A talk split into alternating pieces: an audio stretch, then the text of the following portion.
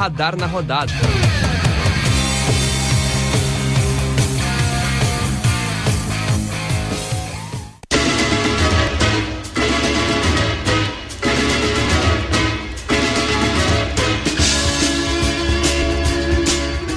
Muito boa tarde a todos os ouvintes da UniFM 107.9. Agora são 14 horas e 10 minutos, fazem 26 graus em Santa Maria. A impressão é que é mais, mas fazem 26 graus em Santa Maria. Quarta-feira, dia 19 de outubro de 2022, e está começando o novo programa do Radar Esportivo. Estamos voltando às quartas-feiras para falar da principal competição do mundo, a Copa do Mundo. Faltam exatamente 31 dias, um mês cheio basicamente para começar a Copa do Mundo. E agora, nesse mês e durante né, a Copa do Mundo, Mundo também. Estaremos usando esse espaço toda quarta-feira, das duas às três, para falar sobre essa principal competição. Né? Junto comigo, eu sou o Rodrigo Arão, junto comigo temos o Antônio e o Lucas Sena para trazer um apanhado geral, uma, uma, uma análise detalhada sobre como as seleções irão para o Catar daqui a exatamente um mês. Né? Então estaremos juntos aí até as três da tarde, informando sobre a Copa do Mundo. Hoje falaremos do grupo A, falaremos do grupo B da Copa do Mundo, os dois primeiros grupos. Depois, a cada programa, falaremos aí de dois grupos até o início da Copa do Mundo a partir do dia 20 de novembro. E, claro, né, durante a Copa do Mundo faremos todo o trabalho de repercussão, de análise, o que aconteceu de bom, o que aconteceu de ruim. Falaremos, obviamente, bastante de seleção brasileira também. E, além de toda a parte de análise, né, de prévia das seleções, a cada final de programa iremos trazer um momento histórico da Copa do Mundo. Né? O momento de hoje vai ser o momento do principal, é, do principal feito da seleção brasileira nessa, nesse último milênio, que foi a conquista da Copa do Mundo de 2002, que já fez 20 anos aí em junho e está muito em alta, até também pelo documentário que foi feito sobre todo o acompanhamento de 2002. E a Flávia vai trazer aí um recap sobre como foi a última conquista, a quinta conquista do Brasil. Agora, sem mais delongas, iremos trazer o debate, iremos expor como vêm as seleções, iremos deixar vocês muito bem informados sobre como as 32 equipes da Copa do Mundo irão a campo. E quem está comigo, né? Eu sou o Rodrigo Arão e quem está comigo para ajudar, elucidar, clarear o que se passa dentro de campo é o Antônio e o Lucas Senna. Começando pelo alfabeto, com o Antônio, né? Primeiro, muito boa tarde, né? Seja bem-vindo sobre. O que, que é, muito boa tarde aí ao Antônio e gostaria aí de, de dar boas-vindas ao Radar, né? Primeiro programa ao vivo do Antônio, espero que seja o primeiro de muitos. Vocês vão adorar o Antônio, o Antônio é muito bom, vocês vão adorar ele. Boa tarde, Rodrigo. Boa tarde, Lucas. Boa tarde aos ouvintes da UniFM. É um prazer imenso estar aqui. E vamos lá, vamos falar um pouco sobre a Copa do Mundo. É um momento muito legal do ano, a gente esperou bastante por isso. E vai ser mais legal ainda se o Brasil for campeão, é claro. Com certeza, né? Junto com o Antônio temos também o Lucas Senna, um pouco mais experiente, e uma voz que vocês não vão esquecer. Muito boa tarde, Rodrigo. Muito boa tarde, Antônio. Muito boa tarde a todos os nossos ouvintes. Então, né, a gente vem aqui para aquilo que a gente mais espera, como disse o Antônio, aquele momento que todo amante do esporte espera, que é a Copa do Mundo. São de 4 em 4 anos. E a gente, com a decepção que viveu em 2018, a gente está cheio de esperança para esse ano de 2022. Pois é, né? Então iremos começar pelo começo, né? Com o grupo A. Existiam algumas diferenças sobre como o grupo A costumava ser feito, porque até a Copa de 2006, né? Anteriormente à Copa de 2006, o grupo A ele era reservado ao último campeão da Copa do Mundo. Então, a França foi parte do grupo A em 2002, o Brasil, quando foi defender o título pela, é, em 98, né, também fez parte do grupo A. A partir de 2006, na Alemanha, o país sede foi responsável por ter a primeira vaga automática no grupo A e geralmente o grupo A é um grupo tomado pela sorte, né? Os países sede costumam ter chaves competitivas. Iremos entrar no mérito do quão viável é a classificação ou não do Catar, mas antes vamos passar quais são as quatro seleções que estão fazendo parte desse grupo, né? Além da sede, né, o Catar, teremos também a Holanda, o Senegal e o Equador né? O primeiro jogo da Copa do Mundo vai ser Catar e Equador. A tradição é que se tenha o país sede iniciando um dia antes, né? O primeiro jogo da Copa do Mundo de 2018 foi um jogo entre Rússia e Arábia Saudita. A Rússia começou com o pé direito, goleou a Arábia Saudita, né? Uma campanha que acabou sendo coroada numa participação até as quartas de final da Copa do Mundo, eliminou a Espanha, inclusive. E vamos começar, né, com o país sede, o Catar né? Geralmente, né, países sedes costumam ter boas campanhas. Se você for pegar somente desse recorte a partir de 2006 do grupo A, a gente teve uma Alemanha que pegou né, semifinais em 2006, a África do Sul que conseguiu ser bem competitiva dentro do seu grupo e é uma seleção que a gente pode fazer uma certa comparação com o Catar em relação a como vem, né, como pode aproveitar ou não a questão de ser país sede, né? O Brasil, apesar dos apesares, chegou numa semifinal de Copa do Mundo e a Rússia, como disse anteriormente, conseguiu quarta de final, que é o melhor desempenho que a Rússia conseguiu desde 94, né? Então, é, costuma ser né, um bom indicador você ter o fator casa. O fator casa costuma ser muito importante. Primeira pergunta não pode ser diferente. O Catar tem chance ou não tem chance de passar para as oitavas de final da Copa do Mundo? Olha, eu não vejo o Catar como uma, uma seleção candidata para passar de fase. Eu acho que é um time pouco experiente, é um time que não tem muita tradição no, no futebol e que não chega com grandes jogos. Os últimos jogos do Qatar não foram muito bons. É uma seleção que depende muito de jogadores que atuam no país e a gente sabe muito bem que desde a saída do Xavi, Xavi treinava o Al Sadd, o principal time do Qatar. Uh, tanto a seleção, isso refletiu muito na seleção, eles perderam muito do repertório que tinham e tentam manter hoje. O técnico é o Félix Sanches, que tem muito aquela ideia do jogo de posição, trazido pelo Xavi lá no Al Saad também e no Barcelona, né, do Guardiola, como a gente muito bem sabe.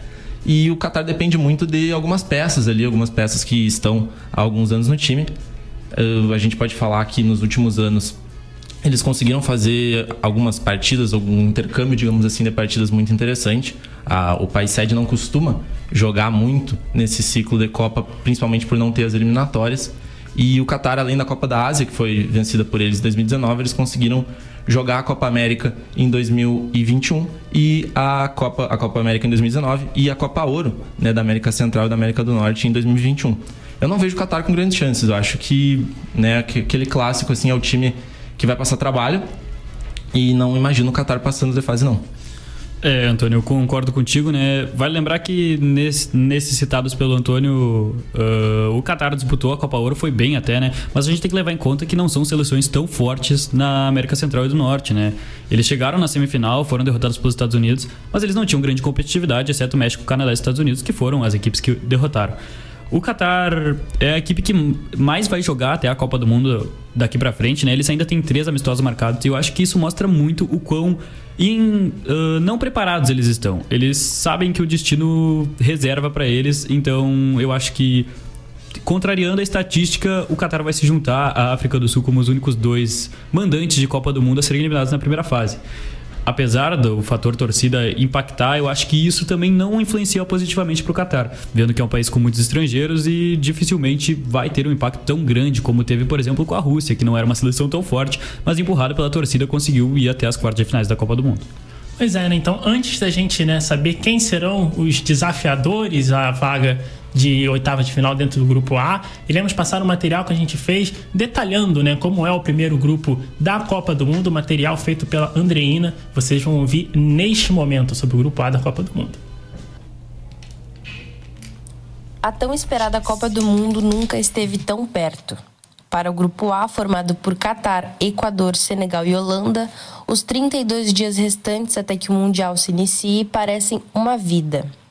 A seleção do Catar, que sediará a Copa, faz a sua primeira participação no torneio.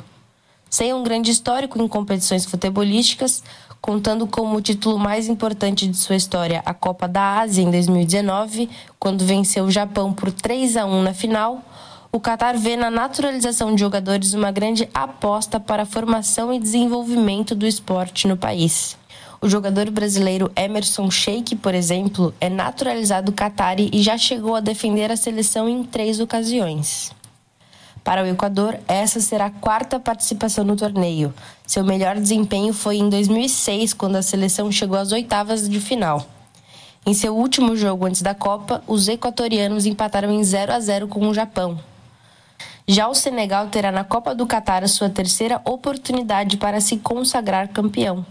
A classificação da seleção senegalesa veio de forma histórica nos pênaltis diante do Egito.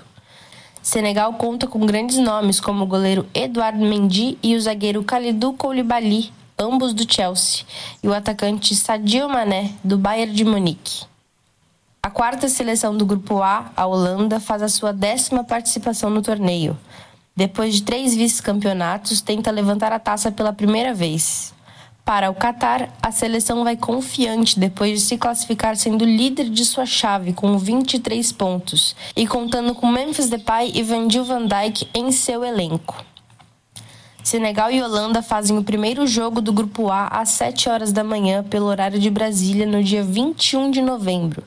No mesmo dia, uma hora da tarde, o Catar enfrenta o Equador. Começa.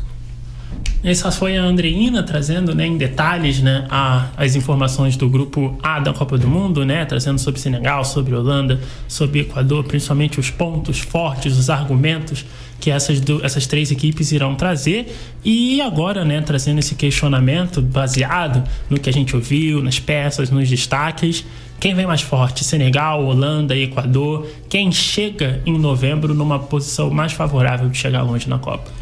Rodrigo, acho que sem dúvidas a Holanda chega como a principal favorita desse grupo, não somente por ter um futebol de mais qualidade que as outras equipes, mas mais bem preparada, com mais recheadas de craques, né? Foi líder do seu grupo numa numa eliminatória mais forte, que é a da Europa. Apesar de não ter bons desempenhos nas últimas partidas, né? Ainda assim, na Nations League conseguiu vencer seleções fortes como Gales, como Bélgica, como Polônia, que vão estar competindo diretamente um possível Gales até nas oitavas de final, Bélgica, uma das possíveis favoritas para a Copa do Mundo. Então eu vejo a Holanda sim como a principal favorita desse grupo. Eu acho que Equador e Senegal brigam pela segunda colocação e a classificação para as oitavas de final uh, deixando o Qatar em último para trás. O Equador fez uma ótima eliminatória, surpreendeu a todos na América do Sul, eliminando Chile, Colômbia, enfim. Uh, não era esperado que o Equador se classificasse para a Copa do Mundo. Após essa classificação, o Equador não consegue vir mantendo uma boa série de, de vitórias no, nos amistosos, né? Empatou com o Japão, empatou com a Arábia Saudita, venceu o Cabo Verde e perdeu para o México. Ainda vai ter mais um amistoso de preparação contra o Iraque e é aquela coisa que eu disse, né? As seleções que se encontram mais preparadas normalmente não têm amistosos amistosos à beira da Copa, né? Como são as principais potências. Já Senegal, eu acredito que é uma seleção melhor no papel que o Equador, mas é uma seleção hum, pior treinada, né? Eu acho que o Equador é melhor treinado do que Senegal. Senegal tem jogadores espetaculares, como Mendy, Koulibaly, Sar, Sadio Mané, que foi segundo melhor da bola de ouro, mas passa por dificuldades dentro do campo, de conseguir criar jogadas, né? Depende muito da sua velocidade. Eu acho o Equador mais encaixado que Senegal. Essa briga pela segunda colocação vai ser muito boa por serem seleções que se assemelham dentro do campo. No papel, Senegal é melhor que o Equador, mas taticamente o Equador é melhor que Senegal. É, eu, eu gosto bastante desse grupo A porque ele é um grupo muito claro na Copa, assim, tem o Qatar, como a gente já falou, deve ficar em último. E tem ali bem claro quem vai disputar a primeira colocação, no meu caso, eu imagino que seja a Holanda. E Senegal e Equador, bem como o Lucas falou, vão disputar essa segunda vaga. Acho que a Holanda chega num momento bom para essa Copa, desde que o Van Gaal assumiu o time ali no início das eliminatórias, o time não perdeu, então são 15 jogos sem derrota. Acho que acertou o time no momento certo. Tem agora, no momento, o Code Hackpo fazendo uma excelente temporada pelo PSV, vem sendo cotado até por grandes clubes da Europa. Outros jogadores ali, o próprio Frank de Jong, que não vive o seu melhor momento, mas a gente não pode uh, duvidar de alguém que é titular, por exemplo, do Barcelona. É um time que chega muito forte, o Van Gaal conhece muito bem essa seleção. Ele tenta manter aquele esquema com três zagueiros que consolidou ele na Copa de 2014. E eu vejo a Holanda como uma favorita nesse grupo, claro, e conseguiu, de certa forma, pegar um chaveamento tranquilo, porque passando para as oitavas não deve ter um trabalho muito difícil contra o segundo lugar do grupo B, que a gente já vai falar daqui a pouco, e nesse grupo A deve sobrar. Quanto a Equador e Senegal, acho que vai ser um dos jogos mais legais da Copa. O Equador vem de uma eliminatória muito boa, né? Ficou até as últimas rodadas com a terceira colocação. Foi o terceiro time a garantir vaga na Copa, uh, sem contar, né, Brasil e Argentina, é claro, ali na América do Sul. E vem muito bem treinada pelo Gustavo Alfaro. É um bom treinador, é, inclusive tem boas relações com o Tite, técnico da seleção brasileira. Vem fazendo um bom trabalho, é um time jovem, time com média de 26 anos. Na defesa, principalmente, tem uma defesa muito sólida o Rincapié jogando de zagueiro, o Byron Castilho na lateral direita, Stupinhan na esquerda. É um time que sobe muito, que agride muito e que tem o contra-ataque como sua principal arma. no meio. O próprio Moisés Caicedo, jogador do Brighton, ele tem feito grandes aparições, grandes partidas e é, digamos assim, o líder técnico desse time. Na frente a gente pode destacar o Mena, jogador veterano, jogador que já está com 34 anos e que não vive a sua melhor temporada, mas tem grandes números nos últimos anos. Ele defende o Leão do México e nas últimas três temporadas ele conseguiu ter uma média de 17 gols por ano, que a gente sabe que é muito. E além dele, a gente tem a volta do Enervalência. O Enervalência que disputa a Copa de 2014 pelo Equador, era a principal referência daquele time, faz três gols no torneio, vai muito bem. E agora, nessa Copa, ele chega num momento muito bom também, jogando pelo Fenerbahçe. Vem com gols, com 11 gols em 15 partidas, com assistências, tem participado muito e eu acho que pode ter uma referência para esse time do Equador. Já Senegal eu vejo um pouco mais preparado. Acho que Senegal tem mais chances que o Equador embora esse jogo seja muito interessante da gente analisar quando, quando acontecer, claro, eu vejo Senegal como digamos, a segunda força desse grupo. Acho que o peso do peso técnico do time ali com o Sadio Mané, com o Koulibaly, o Mendy, que são jogadores muito mais técnicos que o próprio time do Equador. A gente está falando, por exemplo, do Sadio Mané, ele é o melhor jogador desse grupo A, o Mendy é o melhor goleiro desse grupo A. Então acho que isso pode pesar sim. Até a experiência também. Esse time desse Senegal tem a mesma base de 2018 e manteve agora. Então acho que pode incomodar sim, pode passar em segundo. Até uma perguntinha: o Koulibaly seria o melhor zagueiro desse grupo A ou o Van Dijk seria o melhor zagueiro do grupo A? Acho que não só o melhor zagueiro, como talvez atrás da dupla de zaga da Holanda. E eu queria até comentar isso. Eh, eu pedi a fala e tu chegou na pergunta que eu queria. Olha só. Olha só. Eh, eu queria destacar que esse grupo A é muito forte defensivamente, uh, com exceção do Qatar, é claro. Uhum. O sistema do treinador do Equador é um sistema que se defende muito bem. Talvez uma das melhores duplas, se não a melhor dupla de zaga da Copa, tá na seleção da Holanda, com Delite e Van Dijk. E, claro, sem falar Senegal, que tem um dos melhores goleiros do mundo, um dos melhores zagueiros do mundo, sabe se defender. Então, cara, eu acho que a gente vai ter gol porque tem, porque tem ataques muito fortes. Mas que defesas espetaculares nesse grupo A a gente tem. Essa é uma coisa até relacionada ao grupo, assim, né? Porque se você for ver. Primeiro, assim, eu acho que existe. Tem uma dicotomia. Você tem duas equipes que vão apostar na continuidade, que é Catar e, e Senegal. É, Senegal é uma das equipes, assim como o Brasil, que carrega o mesmo treinador de 2018 né, e tem um trabalho estabelecido, ganhou a Copa Africana de Nações no início do ano. É uma seleção que traz um nível de solidez e segurança que poucas seleções, até dentro do contexto europeu, conseguem ter. E ainda assim, somado com talento, somado com, com, com a força, com o poder de fogo, que pode fazer com que Senegal seja uma seleção extremamente competitiva.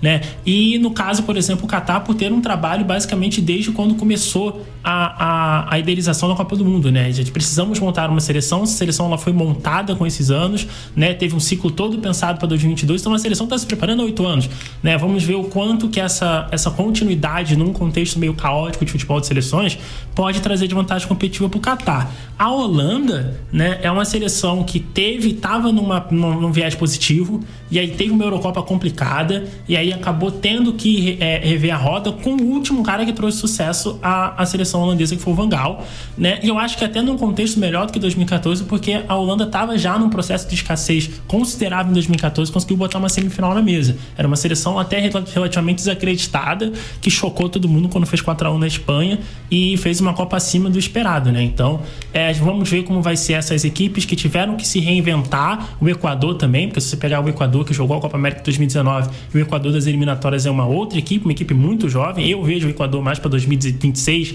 do que para 22. Então, ver como é que vai ser esse duelo entre seleções que apostaram na continuidade, que tem o mesmo grupo há bastante tempo, com seleções que têm seu poder de fogo, que têm a sua capacidade de criar e de fazer um dano maior, mas que não tem tanto entrosamento, não tem tanto, é, não tem tanta liga juntos, né, por não estarem construindo essa seleção há tanto tempo. Apesar de eu achar que a Holanda seja até um meio do caminho, porque tem um certo processo de continuidade ali na Holanda pós 2018, né?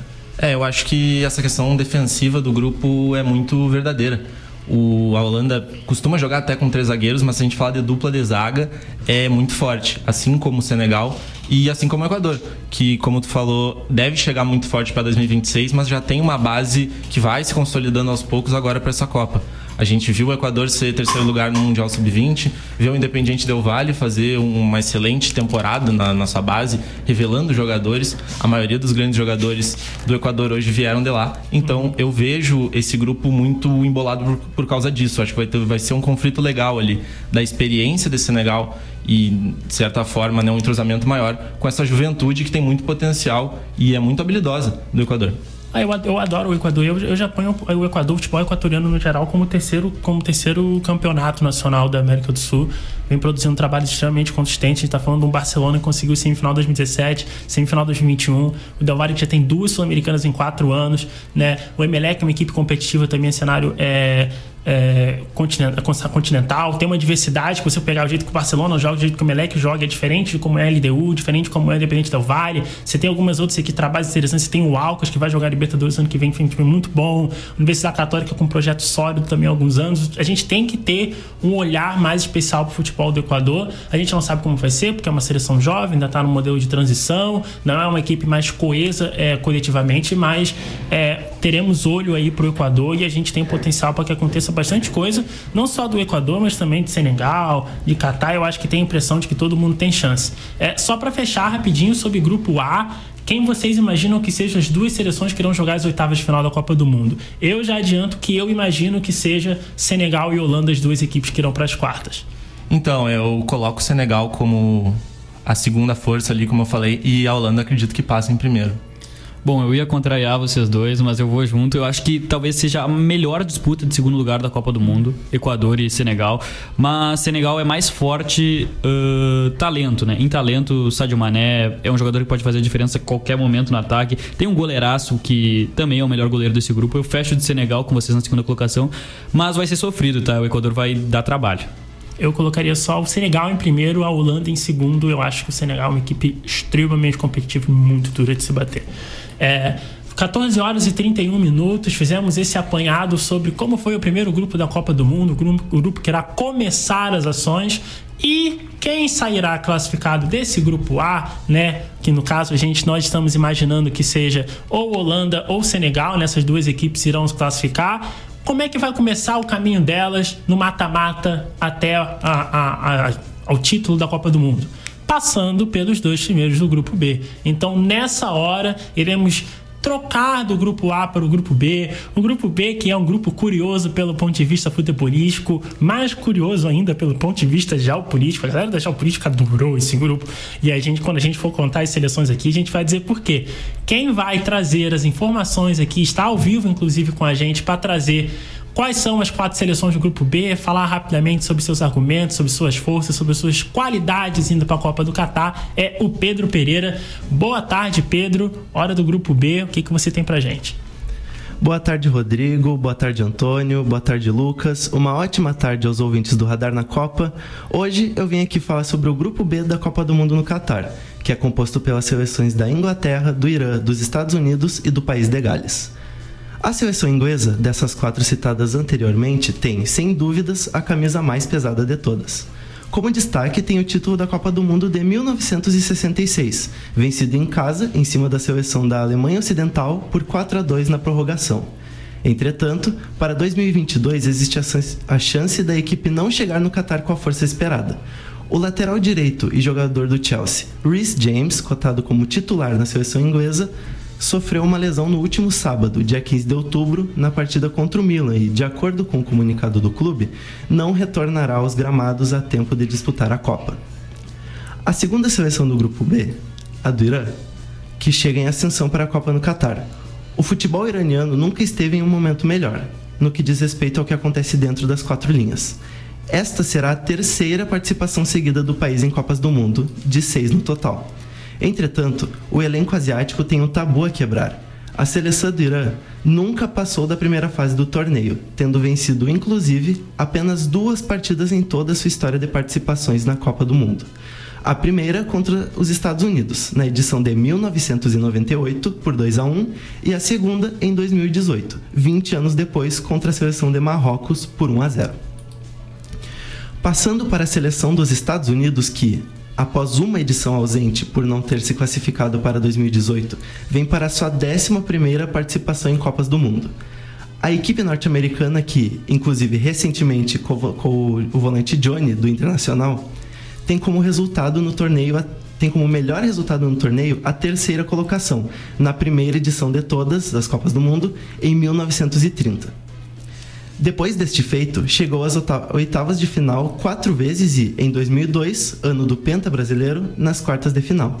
Agora, a equipe se prepara para desempenhar bem para mostrar dentro de campo o porquê de ter sido selecionada como uma das sedes para a Copa de 2026. Para finalizar, vou falar sobre o país de Gales. Mas antes de tudo, é preciso mencionar que essa será apenas a segunda Copa do Mundo que o país vai disputar. Embora tenham chegado nas quartas de final em 1958, foram longos 64 anos para o povo galês conseguir ver suas maiores estrelas nos palcos do maior evento esportivo do mundo, mais uma vez. Devido a essa grande espera, a classificação do elenco liderado por Gareth Bale já é histórica, antes mesmo de entrar em campo.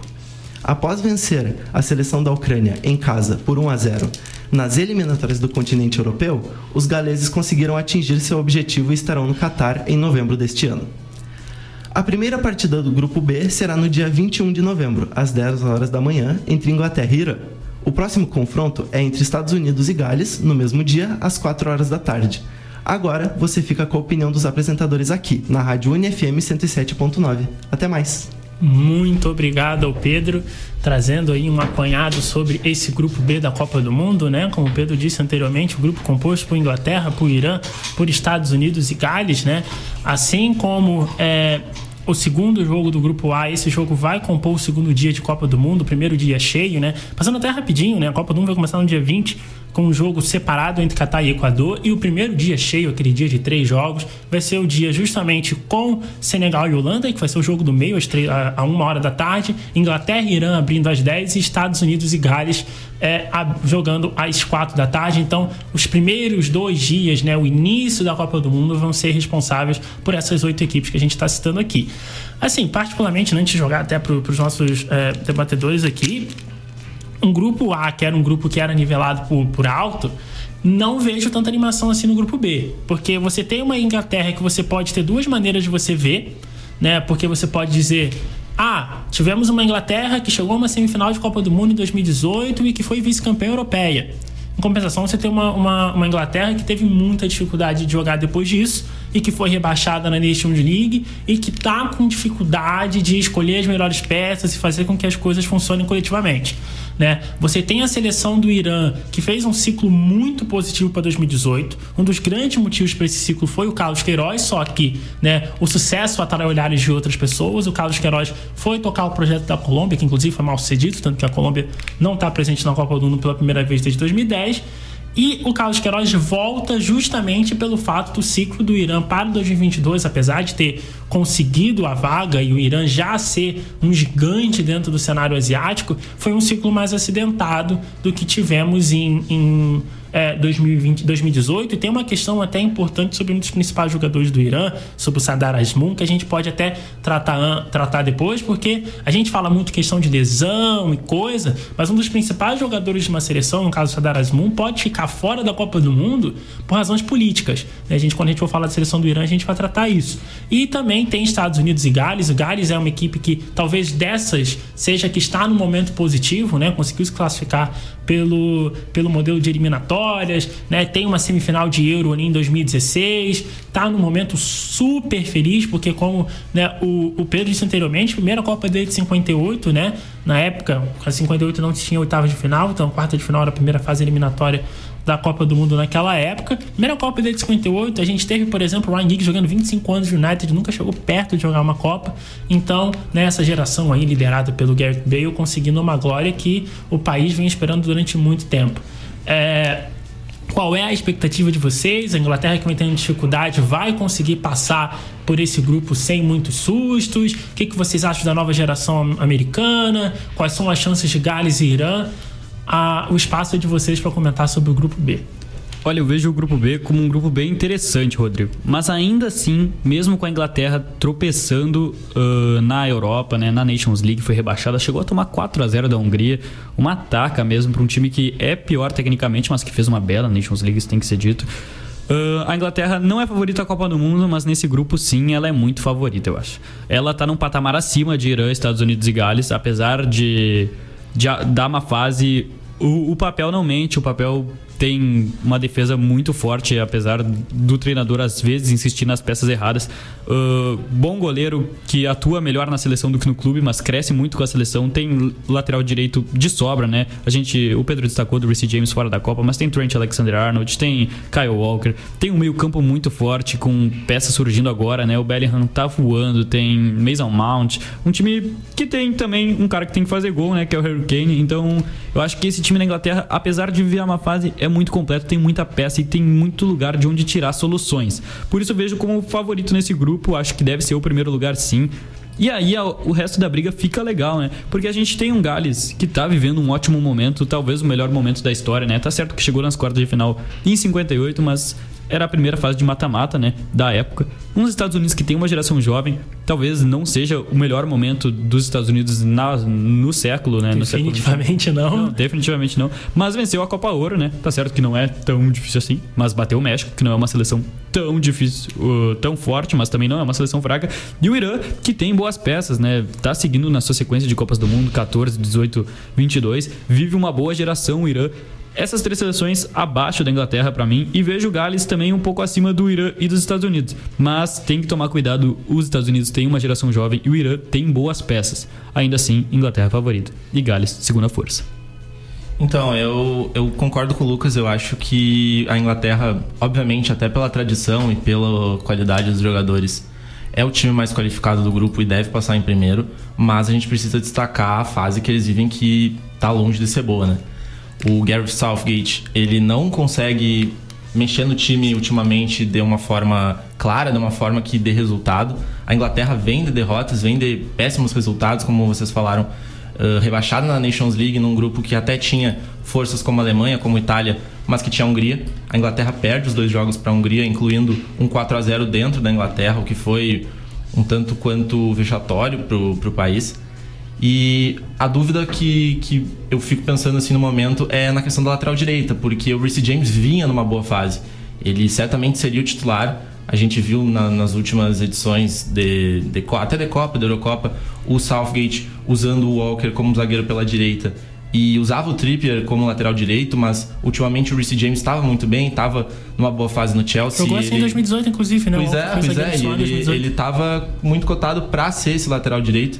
E o Southgate não costuma usar o Arnold, né? O Arnold, e ele não, não sei o que, que, que existe ali, se é a questão defensiva do Arnold, mas o Southgate não, não curte muito uh, usar o Arnold nas partidas. Então fica essa dúvida. Acho que a geração é muito, muito promissora, muito jovem, então deve dar um trabalho, mas essa questão da idade pode acabar pesando. Como o Lucas falou, uh, Phil Foden, Bellingham, Rice até o Saka são jogadores muito jovens e que precisam se espelhar ali, por exemplo, no Harry Kane, no Sterling, até no Pickford, que são jogadores mais experientes e que têm uma bagagem para entregar. Eu vejo essa segunda vaga também muito equilibrada. Eu acho que, assim, na minha opinião, acho que Irã e Estados Unidos devem disputar.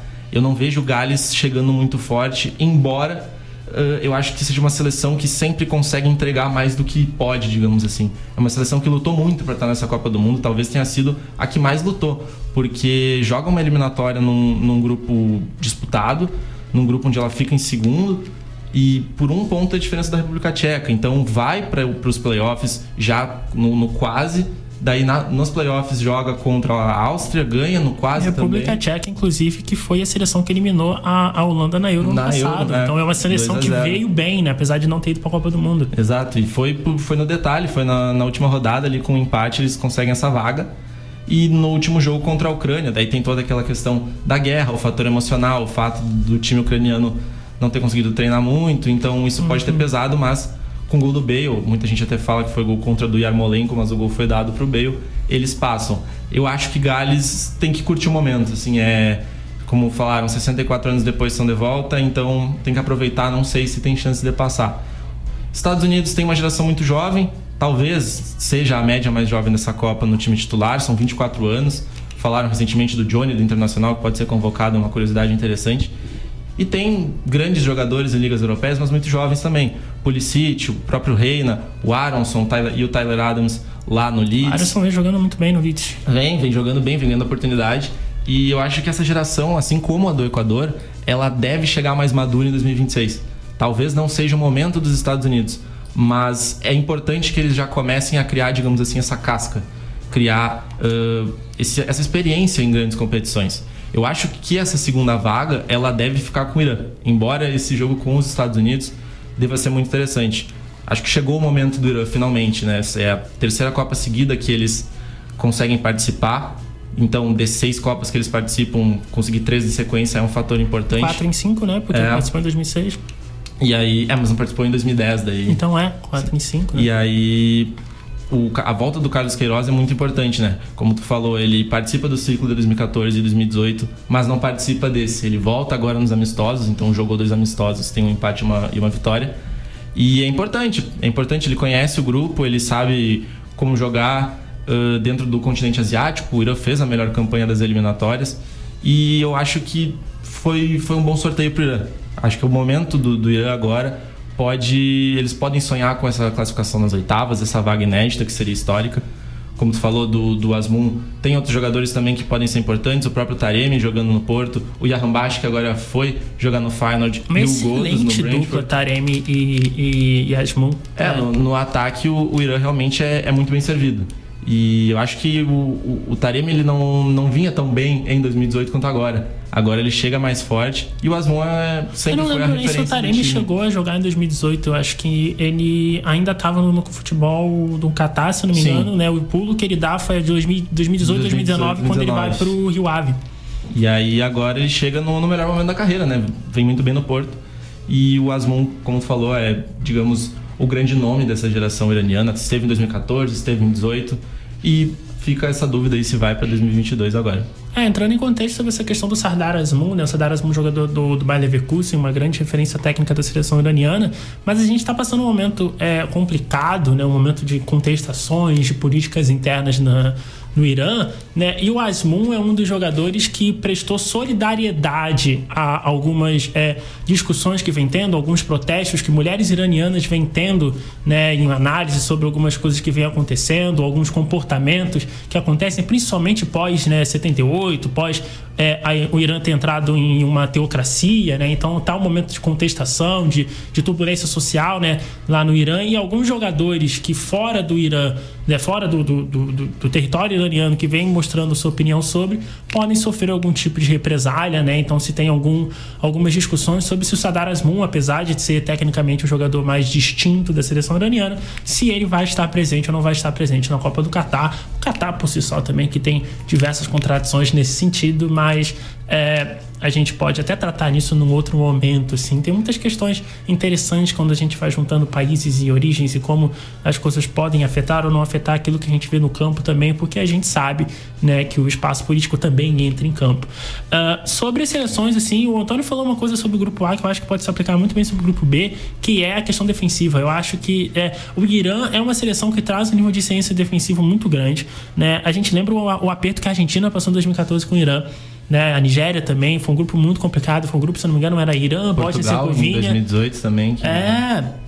Ganhou do Marrocos, que foi um. Assim, eu considerava o Irã em relação ao material humano só abaixo da Arábia Saudita em 2018, mas com essa excelência. E aí é uma coisa para a Inglaterra, porque se você for ver, existe um certo padrão, e a Hungria é um, um, uma equipe que você. uma seleção que traz muito isso, é um meio que um microcosmo dos problemas da Inglaterra, porque é uma equipe que tem muita dificuldade de jogar e de muita dificuldade de exercer a dominância que o, que o papel sugere que a Inglaterra deveria ter, né? Quando é um jogo de mais transição, quando é um jogo é, com um ritmo um pouco mais travado, ou então que a Inglaterra tenha, tenha campo para acelerar e não precisar tanto do uso da posse, é uma seleção que foi melhor. Só que se você for olhar no grupo, acho que os Estados Unidos é uma seleção que tem uma fragilidade maior porque busca também jogar com a bola, tem problemas semelhantes até com o Catar, mas assim, o Irã e o País de Gales são equipes extremamente sólidas defensivamente. Então, eu vejo uma capacidade da Inglaterra de se auto-sabotar dentro das partidas, porque é uma coisa que vem sendo recorrente. É uma coisa que vem sendo recorrente, um problema que time que tem problema para exercer essa dominância, problema que um time que tem problema para poder furar bloqueios, de conseguir colocar gente na área, né? Até mesmo um atacante como Harry Kane, que é um cara extremamente participativo, é um cara que fica um pouco, tem uma certa omissão dentro do plano de jogo ofensivo. Então, eu consigo imaginar a Inglaterra se complicando aqui, é, porque são equipes que irão forçar uma sensação de desconforto para a Inglaterra dentro de campo. Então, às vezes, nem é tanto uma questão de ser uma seleção forte ou não, e sim se uma seleção pode ser capaz de fazer estar desconfortável dentro de campo ou não. Então, eu não vejo a Inglaterra com tantos bons olhos. É uma seleção que se conseguir arranjar o seu caminho até as oitavas de final, imagino que tem uma chance melhor. É uma equipe que pode jogar melhor contra seleções melhores. Eu acho que o nível da competição é importante para a Inglaterra. A Inglaterra tem um, um, aspecto negativo de jogar no nível da competição. Se a competição é baixa, o nível diminui. Se a competição aumenta, a Inglaterra responde de uma forma melhor. É, sobre Irã, Estados Unidos e Gales, eu vejo uma fragilidade nos Estados Unidos, assim como o Equador é, é uma equipe que tem um pensamento mais para 2026. E aí é até bom comparar as duas equipes, por quê?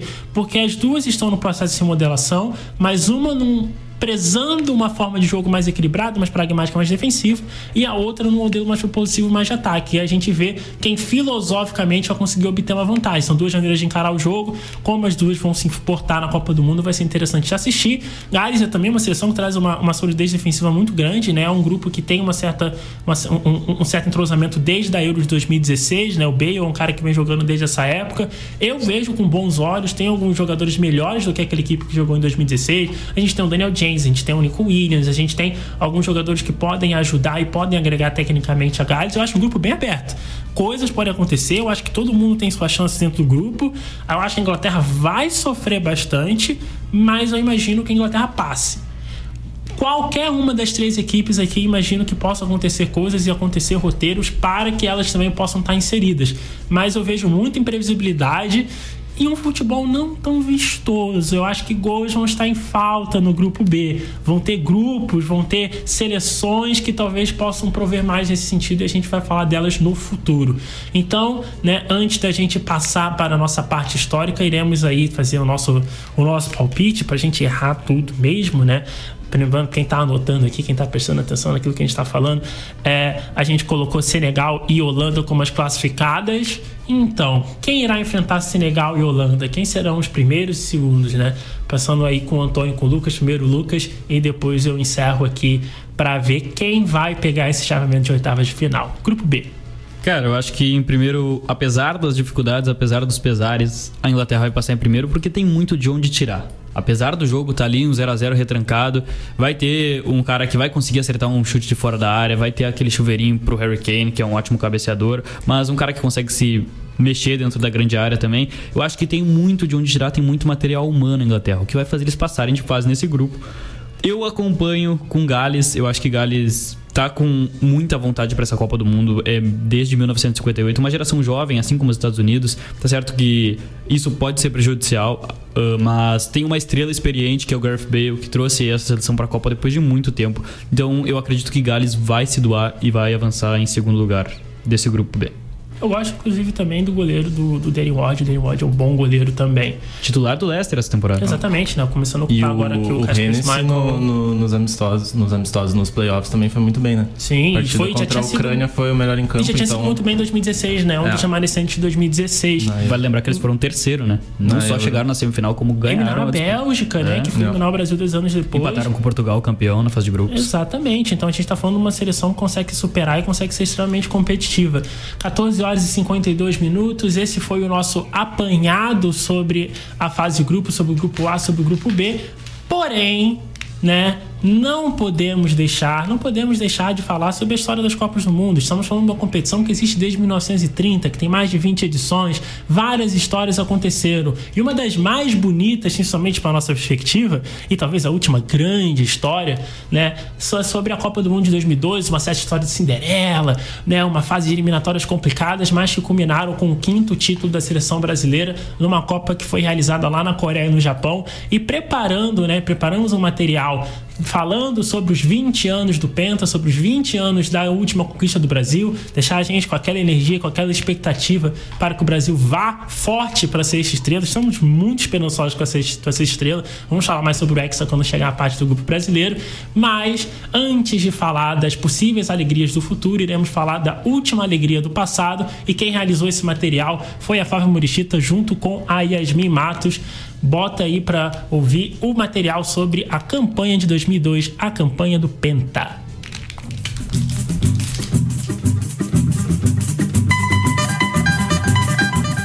Se tem algo que o Brasil já fez em Copas do Mundo, foram campanhas históricas que marcaram e marcam o coração e a memória de muitos brasileiros.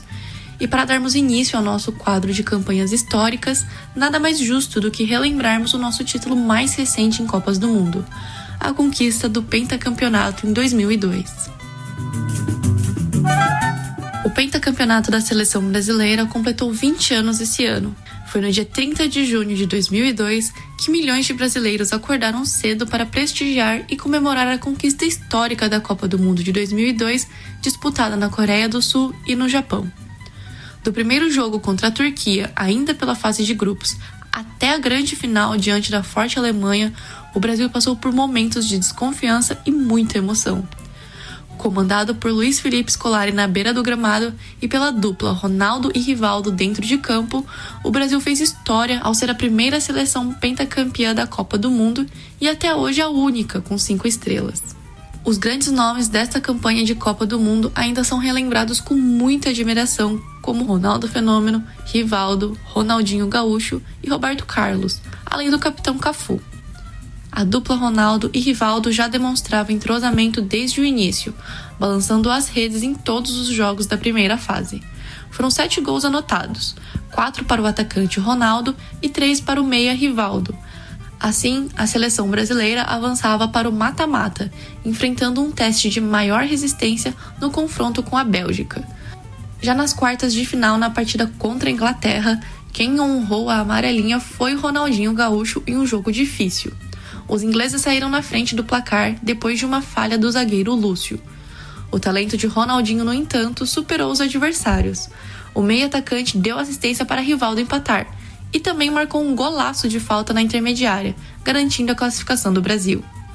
Uma das maiores lembranças da Copa do Mundo de 2002, sem dúvida, são o gol de cobrança de falta no cruzamento de Ronaldinho, quase inacreditável, e o inesquecível corte de cabelo inconfundível de Ronaldo Fenômeno nosso fenômeno, autor dos dois gols da grande final contra a Alemanha.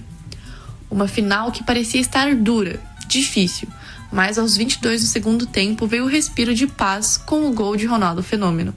E para reafirmar que o pentacampeonato era brasileiro, aos 39 minutos do segundo tempo, Fenômeno crava a bola na rede para que ninguém tenha dúvida de que essa Copa era verde e amarela. Acabou! É penta!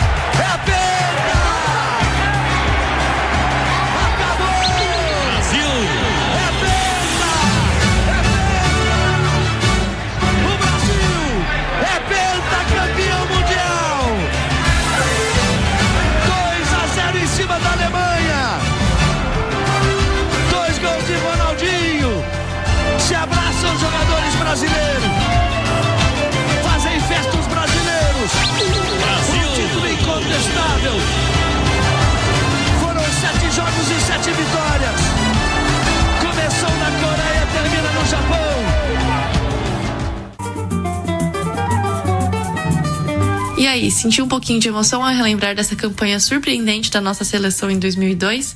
Você pode ainda acompanhar mais sobre essa história no documentário que está disponível na Netflix que chama Brasil 2002 Os Bastidores do Penta, onde é difícil controlar a emoção ao relembrar de toda a trajetória brasileira até o momento da taça erguida. Então prepare seu lencinho, hein? Essa produção teve roteiro de Yasmin Matos e a locução e a edição foram feitas por mim, Flávia Morichita. Próxima quarta, vamos relembrar outra campanha histórica do Brasil, então não perca. Tchau, tchau!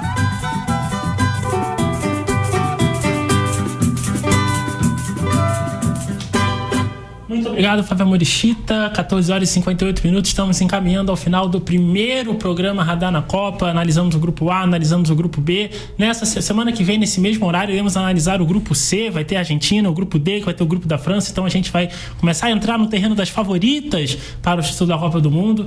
Né? Eu sou o Rodrigo Arão, o Antônio esteve comigo, o Lucas esteve comigo. Foi muito bom estar com vocês, foi um prazer. A gente vai manter sequência aí até o final da Copa do Mundo, falando sobre essa principal competição. E é isso, gente. Na quarta-feira, o Radar Esportivo também estará presente, o melhor da Copa do Mundo para vocês na nossa cobertura aqui do Radar. Até semana que vem, das duas às três. Se vocês querem saber de Copa do Mundo, este aqui é o lugar. Este é o Radar Esportivo, o som do esporte. Gostaríamos aí de agradecer ao, ao José que estava na técnica com a gente, né? A nossa coordenadora Viviane, todo mundo que dá o suporte para a gente aqui na universidade, para a gente continuar fazendo o nosso projeto e continuar falando daquilo que a gente gosta de falar, que é esporte. Então é isso, gente. Até a próxima semana que vem tem mais. E claro, sexta-feira temos programa também às duas da tarde. Só que aí é um radar esportivo sobre esporte local. Até lá! Você ouviu Radar na Rodada, um programa do projeto de extensão Radar Esportivo, jornalismo de multiplataforma.